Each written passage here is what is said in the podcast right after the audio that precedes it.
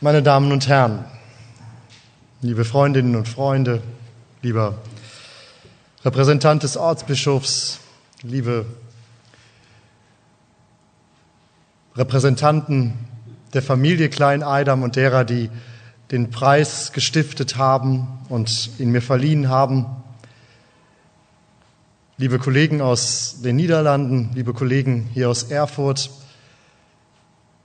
vor allen Dingen aber, liebe Studierende, ich hatte nur in einem Semester mal die Ehre, hier einen Lehrauftrag zu übernehmen, weil mein Bischof seinerzeit gesagt hat, Sie dürfen in Erfurt promovieren, aber nicht nach Erfurt ziehen.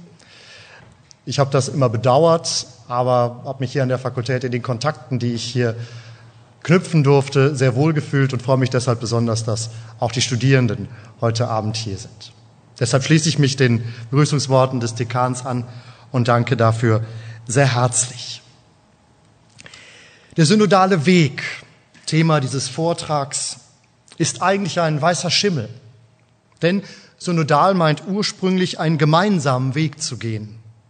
Aus kirchenrechtlichen Gründen hat man sich offenbar gegenwärtig in Deutschland entschlossen, nicht den starken Begriff der Synode zu wählen, weil hier höhere Abstimmungen mit der römischen Kirchenleitung vonnöten gewesen wären. Aber der Begriff ist in sich nicht nur eine Tautologie, weißer Schimmel, sondern vermutlich nicht allen hier im Raum vertraut, ebenso wie der Anlass dieses Vorhabens, der titelgebend ist für heute Abend, einen synodalen Weg in der deutschen katholischen Kirche zu veranstalten. Synoden und etwas höher angesiedelt Konzilien dienen in der Kirche seit den Zeiten der Apostel zur Entscheidungsfindung. Meistens haben sie einen konkreten Problemanlass, der anzeigt, dass bisherige Lösungsstrategien nicht mehr ausreichten Oft wurde der Glaube fundamental bestritten oder stand anderwertig in Frage. Der Kairos und das Problem zeigen sich dabei offenbar als so massiv, dass die bisherigen Lösungsstrategien nicht mehr ausreichen und man es dann auf gemeinsamem Weg und in gemeinsamer Beratung mit dem Heiligen Geist lösen will. Jenen Anlass für den synodalen Weg, den nach der Frühjahrskonferenz 2019 die Deutsche Bischofskonferenz ausgerufen hat, liegt vor allem in der sogenannten MHG-Studie, die im Herbst 2018 veröffentlicht wurde. Diese durch unsere Bischöfe selber in Auftrag gegebene Untersuchung hat mittels weitflächiger Personalaktensichtung von Priestern und Diakonen bundesdeutscher Diözesen auf bislang unge ungekannte Weise das Ausmaß sowie die systematischen Ermöglichungsstrukturen sexueller Gewalt innerhalb der Kirche seit 1945 ans Licht gebracht, bei einer vermutlich niemals zu ermittelnden sehr hohen Dunkelziffer. Denn nicht alles ist in Akten verzeichnet, vieles war geschwärzt, wurde verschwiegen, nicht jede Information sollte allen gleichermaßen bekannt gemacht werden. Bereits nach den Enthüllungen sexueller Gewalt des Jahres 2010 also vor neun Jahren, und den damals schon sichtbar werdenden Dimensionen hatte man sich innerhalb der deutschen Kirche zu einem sogenannten Dialogprozess entschieden, der aber, ich denke, das darf man heute sagen, weitgehend ergebnislos verlaufen ist. Und daher bei vielen viel mehr Enttäuschung als konstruktive Perspektiven innerhalb dieser hohen Problemlage befördert hat. Im Nachhinein betrachtet glaube ich, muss man leider sagen, dass dieser Gesprächsprozess eher die Funktion einer interventionsmotivierten Symbolpolitik erfüllte. Präzise diese Erfahrung ist allerdings der Anlass für den Vortragstitel von heute Abend. Ich möchte nämlich mit Ihnen gemeinsam darüber nachdenken, was denn für einen solchen Prozess, an dessen Beginn wir ja jetzt stehen, Wichtig zu bedenken wäre, um späteren Erfahrungen von Enttäuschung oder Niedergeschlagenheit auf vielen Ebenen zu gewähren. Denn Enttäuschung und Niedergeschlagenheit haben wir im kirchlichen Leben bereits genug. Aus den genannten wie aus anderen Gründen, denen ich versucht habe, in meiner Habilitationsschrift zu begegnen. Deshalb erstens Synodalität als praktische Umstellung der Kirchenstruktur und die Frage nach dem Ziel. Für das Unterfangen dieses Vortrags lohnt es sich, zunächst die Systemumstellung anzuschauen, die einem, bei einem synodalen Weg geschieht oder geschehen kann. Sie ist vergleichbar mit dem, was man in den 1990er Jahren innerhalb der Familiensoziologie beschrieben hat, nämlich ein Übergang von der Gatten zur Elternfamilie. Was heißt das? War die herkömmliche Gattenfamilie vom Elternpaar dominiert, die eine Sphäre beanspruchten, aus der die Kirche, Kinder ausgeschlossen waren, werden die Kinder in der Elternfamilie bei aller Verschiedenheit als gleichberechtigte Partner akzeptiert. Offenbar ist es jedoch eben diese Umstellung, die vielen Eltern, sprich leitungsverantwortlichen Klerikern in der Kirche, noch zu ungewohnt, wenn nicht gar theologisch unmöglich erscheint. Derzeit ist es daher in der Praxis so, dass viele, seien es, um im Bild zu bleiben, sowohl Kinder als auch Eltern, mit welchem Familienkonzept im Hintergrund auch immer, Wunschzettel oder Erwartungskataloge für den synodalen Weg veröffentlichen. Dieser Vortrag möchte innerhalb dieses Konzertes eine praktisch-theologische Perspektive einnehmen, der an der einen oder anderen Stelle eine kleine systematische oder philosophische Flanke bekommt. Der Dekan hat es schon gerade vorgestellt, dass ich doch immer daran, dahin neige, auch in der praktischen Theologe die systematische Theologie mitzudenken. Tonangebend sollte dabei ein bekannt, soll dabei ein bekanntes Wort eines, wie gesagt, auch sehr berühmten Vorredners an eben dieser historischen Stätte Martin Luther sein.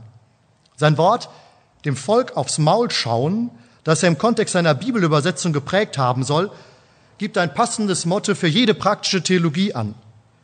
Besonders aber, wie ich sie unter anderem hier in Erfurt lernen konnte. Wer nicht die Perspektive des anderen, die Perspektive des bisweilen heterogenen Außen einzunehmen bereit ist, läuft Gefahr, die eigene, nicht selten wunderbar kirchlich-theologische Filterbubble für den Nabel der Welt zu halten. Damit ist bereits ein anderes Stichwort angedeutet, die Heterogenität, die die folgende Gedanken durchziehen wird. Auch und gerade dort, wo sie schwer ist auszuhalten, weil sie persönlich vielleicht nicht gefällt. Zunächst aber möchte ich etwas zum Ziel des synodalen Weges sagen, denn darin genau scheint mir ein Knackpunkt vieler kirchlicher Missplanungen zu liegen. Man verständigt sich nicht über Zielperspektiven des vermeintlich gemeinsamen Wollens. Überall werden Aufbrüche propagiert, allerdings immer weniger diagnostiziert. Aber kommt auch mal jemand an? Solch ein Vorgehen hat freilich den Vorteil, damit trefflich Unterschiedlichkeiten, über die man eigentlich vorab sprechen müsste, zu verdecken. Schlichtweg die Vermeidung von Zielabsprachen soll bereits faktisch existierende Heterogenität unsichtbar machen. Das wäre eine Vermutung. Was ist also das Ziel eines synodalen Weges? Eine attraktivere Kirche, zumindest für diejenigen, die noch dabei sind, in der Hoffnung, dass sie dies auch für alle anderen wird. Aber ist das realistisch? Gibt es die eine Kirche, die für alle gut ist, die allen gefällt? Geht es schließlich darum, die Kirche zu retten? Müsste nicht genau an dieser Stelle die Dogmatikerin hier im Raum, Julia Knob, aufspringen und sagen, dass die Kirche niemals Zweck an sich sein kann? Und war es nicht gerade eine solche, freilich weiterhin pervertierte Haltung, die um jeden Preis die Kirche retten und ihr Ansehen bewahren wollte und es schließlich so ermöglichte, dass Täter institutionell geschützt wurden? Nein, es kann und darf nicht um die Kirche an sich gehen. Letztlich auch nicht darum, dass sich Einzelne in der Kirche wohler fühlen, denn auch das führt zumeist zur gegenteiligen Erfahrung für andere. Das Ziel des synodalen Weges müsste eine Kirche sein, die neu am Evangelium Maß nimmt. Auch das kann man, glaube ich, bei Luther lernen. Denn dazu gibt es sie. Sakrament und Instrument für die innigste Vereinigung mit Gott, wie für die Einheit der ganzen Menschheit zu sein. Dies hat das letzte Konzil als Identitätsbeschreibung der Kirche in Lumen Gentium I festgehalten. Wie sie das aber konkret macht, sagt das Konzil bekanntlich im ersten Satz seiner Pastoralkonstitution, nämlich indem sie Freude und Hoffnung, Trauer und Angst der Menschen von heute teilt, sich gerade mit deren faktischer Diversität identifiziert wenn sie die Zeichen der Zeit im Licht des Evangeliums zu deuten versucht. Gehen wir zum zweiten Punkt, eine Analyse, nämlich die Analyse von heterogenen Wahrheitskonzepten.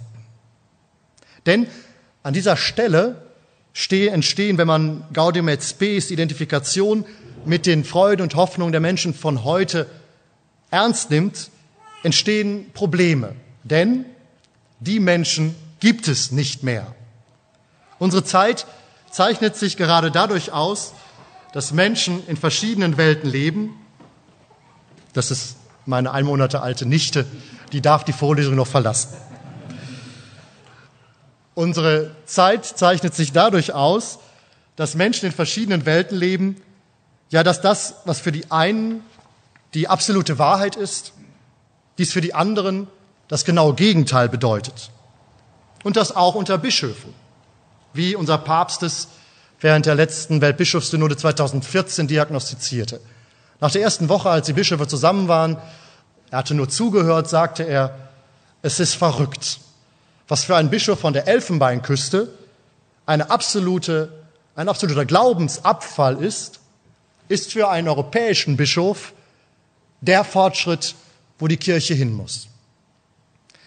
Wenn man nun die Positionierung einiger deutscher Bischöfe während der letzten Monate betrachtet, dann wird präzise dies, dies deutlich. Eine anstößige Heterogenität, die, so scheint es, nicht mehr auf einen Nenner zu bringen ist. Die These meiner Ausführungen dazu lautet, dass wir es in der Kirche derzeit und wahrscheinlich schon immer, Fachtheologinnen und Theologen können ja an den frühneuzeitlichen Gnadenstreit denken, mit heterogenen Wahrheitskonzepten zu tun haben, die nach dem Abschmelzen aller Autoritäten und beim Umstellen des hier angedeuteten Familienmodells nur noch umso sichtbarer ans Tageslicht kommen. Am deutlichsten brachte dies der Bischof von Regensburg, Rudolf Voderholzer, in einer hellsichtigen Analyse zum Ausdruck, die sich der eigenen Positionierung freilich nicht enthält. Ich zitiere einen Artikel von katholisch.de. Ein synodaler Weg, der meint, vor allem die Kirche neu erfinden zu müssen, beschreitet den Weg der Zerstörung. Der Bischof gelobt bei seiner Weihe unter anderem, das von den Aposteln überlieferte Glaubensgut rein und unverkürzt weiterzugeben. Damit habe er, Vorderholzer, eine persönliche Verpflichtung übernommen. Kein Gremium, kein Komitee und keine Synode könne diese personale Verbindlichkeit ersetzen. Es gehe darum, dass sich alle Beteiligten des synodalen Weges ihre eigenen Berufung vergewisserten. Der Erneuerungsweg der Kirche gelinge, Zitat Vorderholzer, wenn wir uns um Heiligkeit bemühen. Nicht Mehrheit, sondern Heiligkeit. Das muss unser Ziel sein. Zitat Ende. Man kann nun solche Positionen und ihre Anspielungen mit guten theologischen Argumenten versuchen zu widerlegen. Man kann sie dämonisieren oder versuchen, sie zu bagatellisieren. Allerdings gehören diese Perspektiven, auch wenn sie persönlich nicht gefallen sollten, auch zum Volk Gottes. Zudem haben Erfahrungen etwa aus der Kommunionstreitdebatte im vergangenen Jahr gezeigt, dass ein Übergehen solcher Argumentationen ein strategisch und daher ekklesiologisch und pastoral kein gangbarer Weg ist.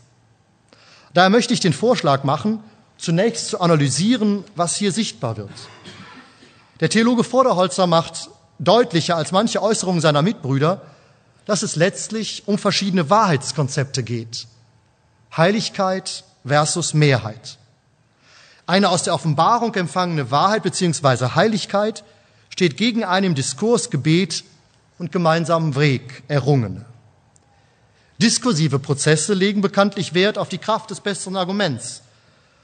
Wo es allerdings um den Schutz einer überzeitlich bzw. metaphysisch begründeten Wahrheit oder Offenbarung geht, spielen derlei kontingente Erkenntnismethoden für manche eine untergeordnete bzw. gänzlich andere Rolle. Die Prämissen beider Perspektiven sind folglich dermaßen unterschiedlich, dass sie mit den Mitteln reiner Logik nicht zu vereinen sind. Wenn man dies sicherlich grob vereinfachen, personifizieren und rekontextualisieren will, dann stehen hier Konzepte zweier Vertreter der sogenannten deutschen Flakhelfergeneration gegenüber. Für unsere holländischen Gäste muss ich das, glaube ich, erklären, was die Flakhelfergeneration ist. Die Flakhelfergeneration in Deutschland sind die von 1926 bis 1929 Geborene. Mein eigener Großvater gehörte auch dazu.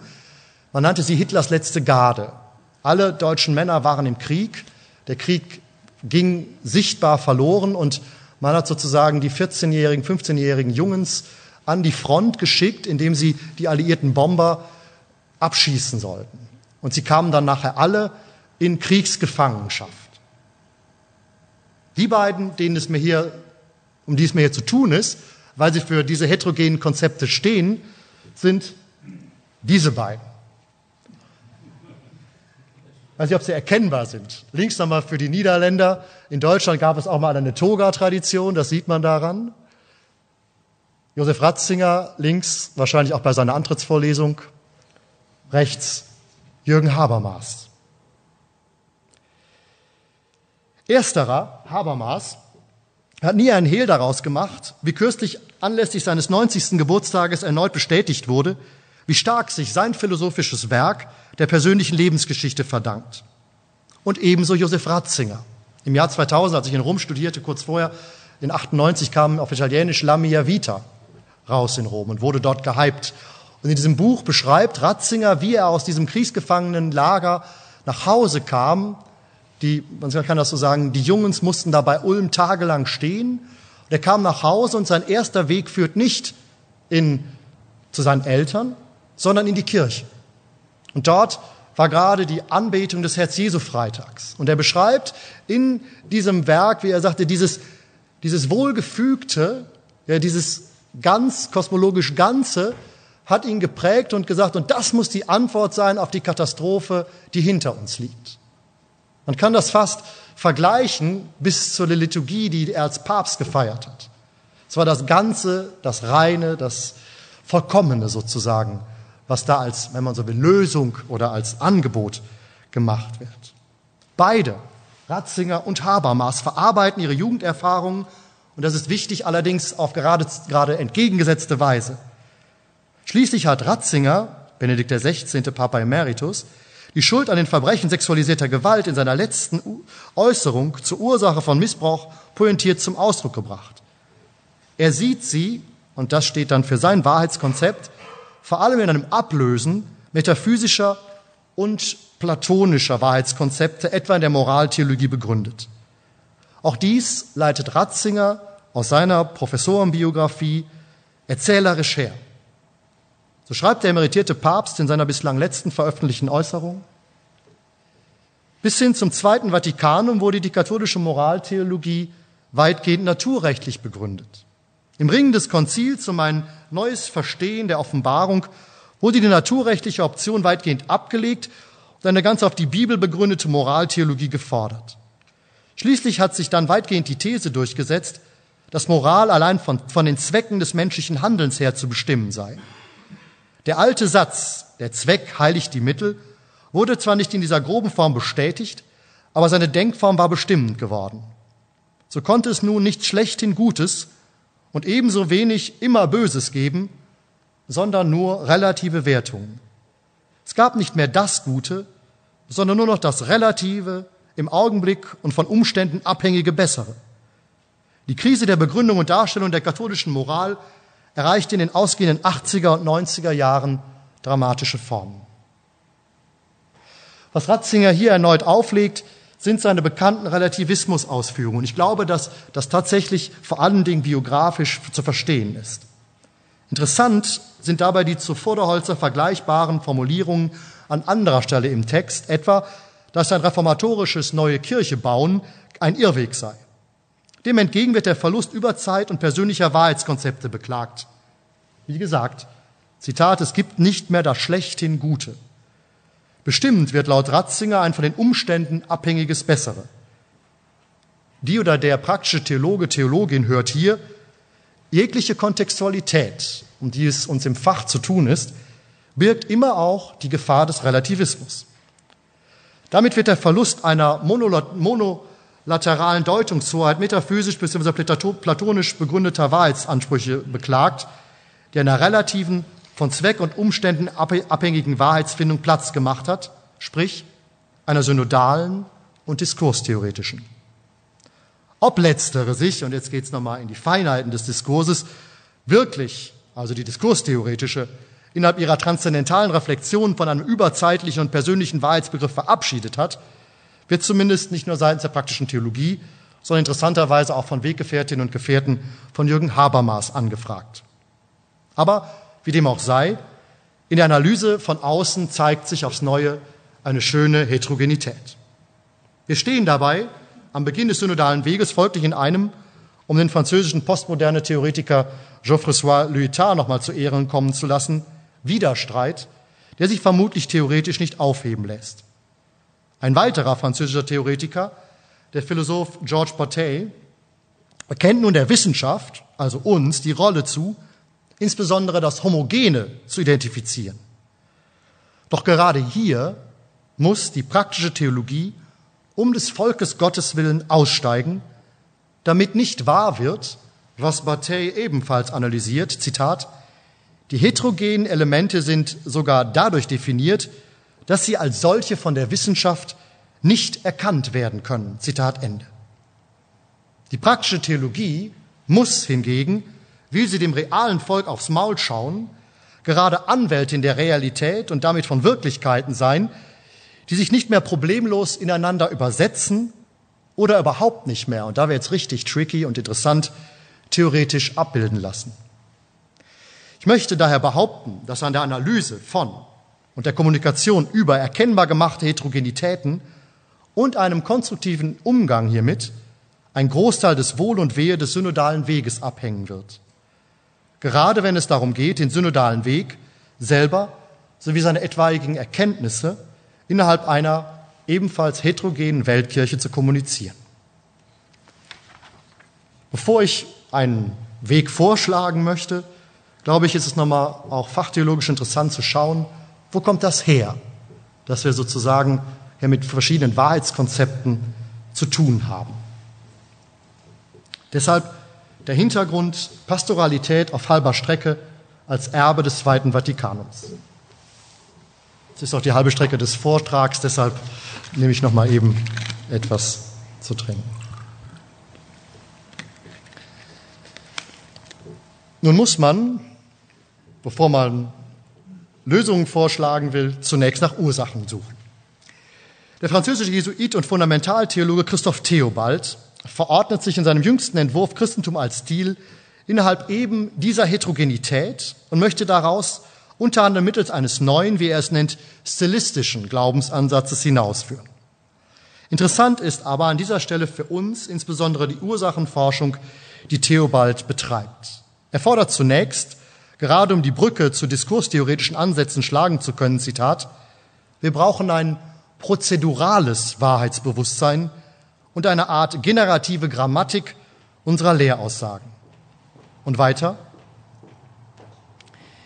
die theologischen Voraussetzungen dieser notwendig gewordenen Unterscheidung zwischen dem bereits interpretierten Kerygma und seiner kollektiven, nach bestimmten Regeln ablaufenden pastoralen Neuinterpretation stehen seit Ende des Konzils zur Debatte, bleiben aber ungeklärt. Pater Rana, also der berühmte Karl Rana, klagte sie im Mai 1965 ein, was zu einer Kontroverse zwischen den deutsch- und französischsprachigen Episkopaten führte. Die Kontroverse wird im Raum der Pastoralkonstitution wenigstens anfanghaft ausgetragen und betrifft hier die Notwendigkeit, trotz abgeschlossener Offenbarung, den historischen Kontext in ihren, deren Interpretation einzubeziehen und umgekehrt dem Wort Gottes Prinzipien zur Interpretation der aktuellen Situation des Menschen zu entnehmen. Eigentlich, und ihr wird praktische Theologie zur neuen Fundamentaltheologie, hätte die Debatte im Rahmen der Offenbarungskonstitution, und zwar um den Traditionsbegriff stattfinden müssen. Zitat Ende. Letztlich geht es damit, wie auch Theobald festhält, um die Problematik, dass das Konzil bekanntlich ein instruktionstheoretisches Offenbarungs- und damit Wahrheitskonzept hinter sich lässt, jedoch den Weg zu einem Kommunikationsmodell, das an die Höhe der Pastoralität des Konzils anschließen würde, nicht ganz zu Ende geht. Versuche über diese Aporie etwa mit Hilfe des Begriffs des Ereignisses in Dei Verbum hinauszukommen, haben die bis heute bestehende Zerklüftung allerdings nicht überwinden können. Seit dem Konzil versuchen nun viele, nicht nur praktische Theologinnen und Theologen, Theobald ist Fundamentaltheologe, den pastoralen Ansatz des Konzils fortzuschreiben. Fühlten sie sich innerhalb der Pontifikate von Johannes Paul II. und Benedikt XVI. aus vielleicht verständlich gewordenen Gründen wie Ruferinnen und Rufer in der Wüste, scheint mit Franziskus jenes pastorale Prinzip als lateinamerikanische Theologie des Volkes, beziehungsweise als Aufforderung zu einer pastoralen Bekehrung, das ist ein Kernterm in Evangelii Gaudium, die pastorale Bekehrung, wie ein Reimport, ein jesuitischer Reimport von Gaudium et Spes vom Ende der Welt. Im folgenden, im Abschlussteil dieses Vortrags, möchte ich diese Situation gerade für den synodalen Weg als Kairos nutzen. Dieser synodale Weg findet nämlich, und ich glaube, das hat auch der Brief des Papstes gezeigt, in einem anderen Kontext statt als der Dialogprozess vor ein paar Jahren, nämlich innerhalb eines pastoral orientierten Pontifikats. Man denke nur an Amoris Laetitia. Und das, wie gesagt, ist schon der Unterschied zu vorherigen Prozessen dieser Art. Und ich möchte, um sozusagen zu schauen, wie das gehen kann, zurückgreifen für den synodalen Weg auf ein Konzept, das vom Papst selber stammt. Nämlich viertens, der Weg führt zuerst über die Praxis, solidarische Synodalität als Schlüssel.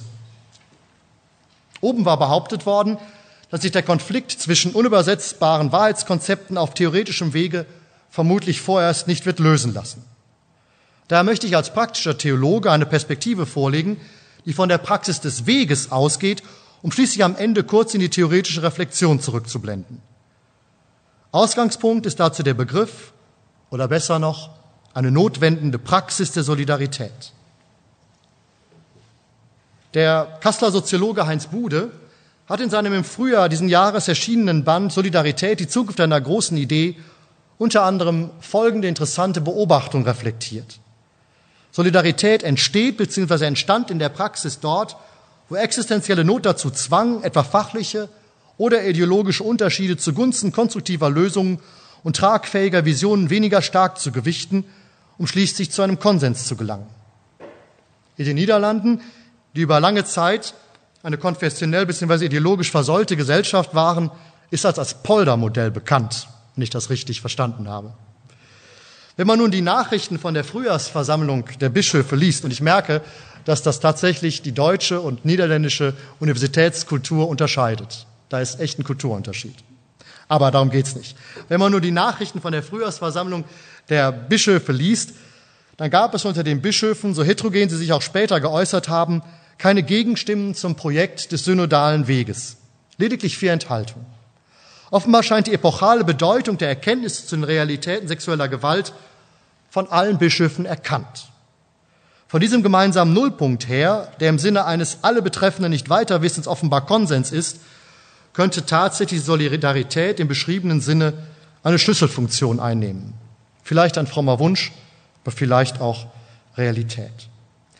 Inhaltlich möchte ich den Vorschlag machen, die beschriebene Heterogenität mit Hilfe eines theologischen Modells zunächst zu moderieren, um auf diese Weise auch zu Fortschritten in der Sache zu kommen.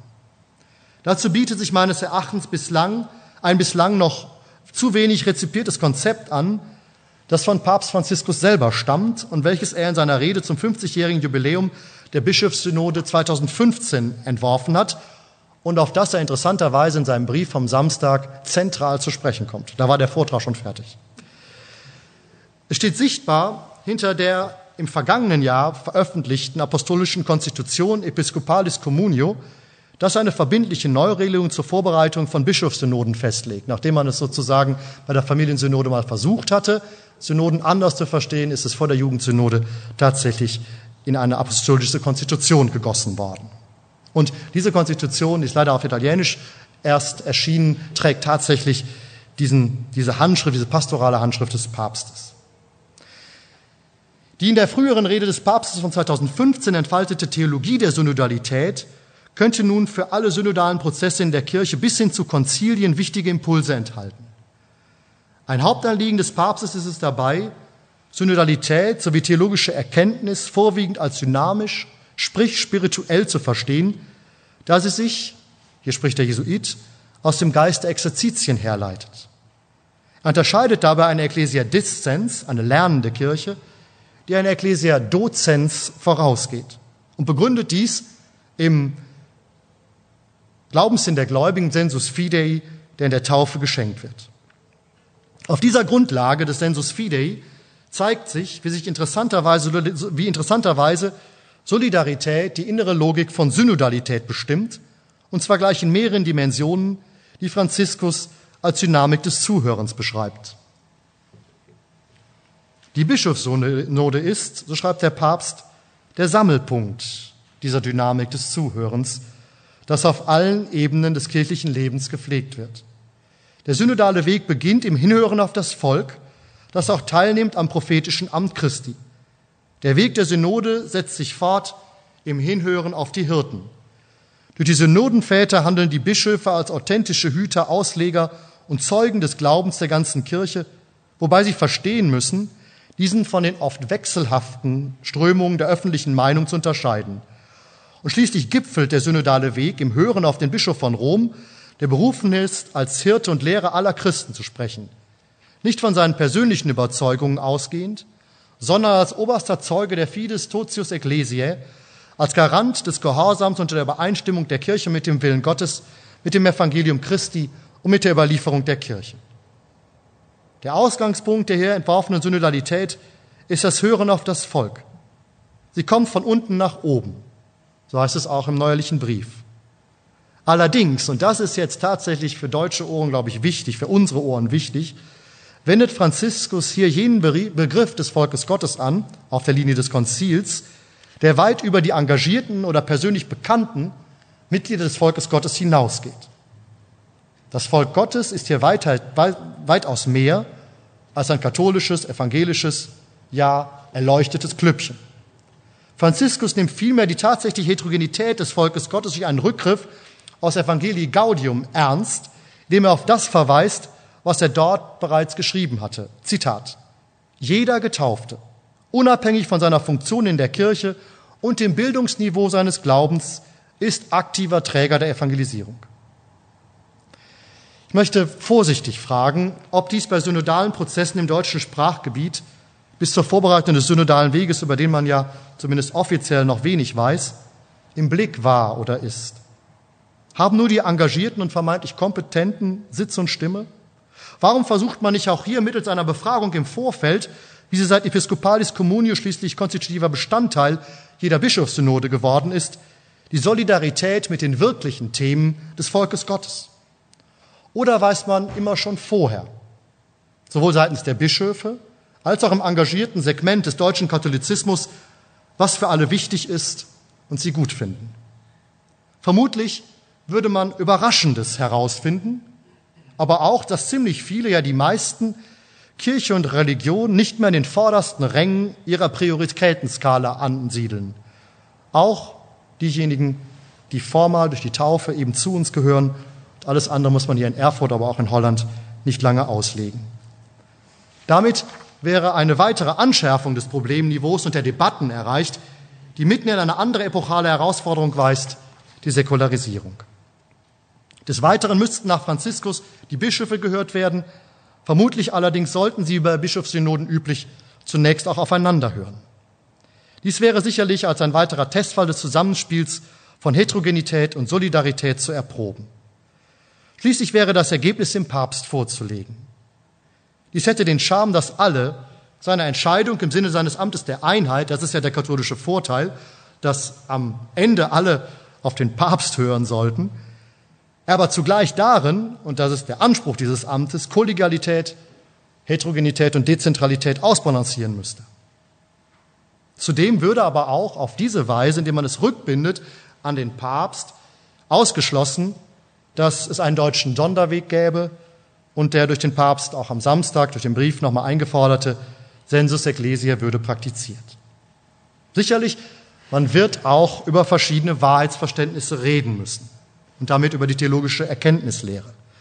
Womöglich kommt dabei ja heraus, dass es die eindeutige und eine Wahrheit und Offenbarung niemals so in Reihenform gab, wie wir sie uns vielleicht als moderne Menschen wünschen. Vielleicht ließe sich von der Tradition her ja das Paradox als eine Möglichkeit, das Geheimnis Gottes und des Menschen neu zu entdecken, profilieren. Es gibt dazu durch jüngere Theologinnen und Theologen interessante Ansätze. Und gewiss muss über Modelle gesprochen werden, die Wahrheit nicht vorwiegend als Abfolge logischer Ableitungen bzw. Applikationen, sondern wie der Papst selber als ein Polyeder verstehen. Die Liste der anstehenden Themen ist also lang. Stopp. Das ist der Punkt. Ausblick. Die Liste der anstehenden Themen ist lang. Sie reicht mindestens von der weltweiten Aufdeckung synodaler Gewalt durch Kleriker und ihre multikausalen Ursachen über die angerissenen, vielfach uneingelösten Erbstücke des Zweiten Vatikanums, Stichworte Pastoralität und theologische Erkenntniswege, noch verschärft angesichts der Postmoderne, bis hin zu Fragen der Geschlechtergerechtigkeit und zu mittlerweile global feststellbaren Säkularisierungsschüben auf allen Kontinenten, von denen hier nur am Rande die Rede sein konnte. Zudem zeigen sich an vielen Orten religiöse und politische Radikalisierungen und auch dort wird der gemeinsame Nenner zur großen Frage. Viele dieser Fragen finden sich interessanterweise auch im schon erwähnten neuerlichen Brief des Papstes und er selbst spricht dort von einer Zeitenwende aufgrund dieser Themen. Was aber bedeutet, um nur eine konkrete Frage zu stellen, der Vorschlag, den Primat der Evangelisierung in diesem Kontext zurückzugewinnen? Bei ebenfalls heterogenen Auffassungen von Evangelisierung. Wer Evangelisierung in Deutschland sagt, meint meistens nicht dasselbe. Angesichts all dessen möchte ich fragen, vorsichtig fragen, ob ein synodaler Weg wirklich ausreicht oder bei allem guten Willen nicht mit der heißen Nadel eines zu kurzfristigen Kriseninterventionsprogramms gestrickt ist. Könnten nicht die rezipierten Gedanken zur Synodalität gerade für diese Situation ein passendes Instrumentarium bieten, um einen synodalen Weg tatsächlich als Vorbereitung auf eine wirkliche Nationalsynode zu nutzen oder gar, das liegt freilich nicht in der Hand einer Ortskirche, zu einem Konzil? Wenn die Kirche in der Geschichte auf epochale Herausforderungen sehr häufig durch die Einberufung eines Konzils reagierte, Stichwort Zeitenwende, und das gewiss zumeist sehr verspätet, dann ist die derzeitige Problemlage, die wie gesagt durch die römische Kirchenleitung aktuell geteilt wird, sicherlich mit anderen historischen Krisenszenarien zu vergleichen. Man denke einfach nur an dieses Thema sexuelle Gewalt, das uns jetzt seit 20 Jahren beschäftigt. Es ist weder ein Phänomen eines einzelnen Landes, Kontinents. Es ist ein Thema der weltweiten Kirche. Und es reicht meines Erachtens in alle theologischen Themen hinein. Die Frage der theologischen Anthropologie, die Frage der Soteriologie, die Frage der Gnadenlehre, die Frage des Amtes natürlich. Ist das nicht eine Fundamentalanfrage tatsächlich auch an alle unser theologisches Sprechen, dass man tatsächlich wahrscheinlich mit der höchsten Instanz, nämlich einem Konzil, beantworten oder da thematisieren müsste. Vieles allerdings wird darauf ankommen, inwieweit man sich vor der Heterogenität im eigenen Haus fürchtet. Aber Angst war noch nie ein guter Ratgeber. Das Vertrauen in den Geist hingegen schon. Mit diesem letzten Ausblick danke ich für Ihre geduldige Aufmerksamkeit.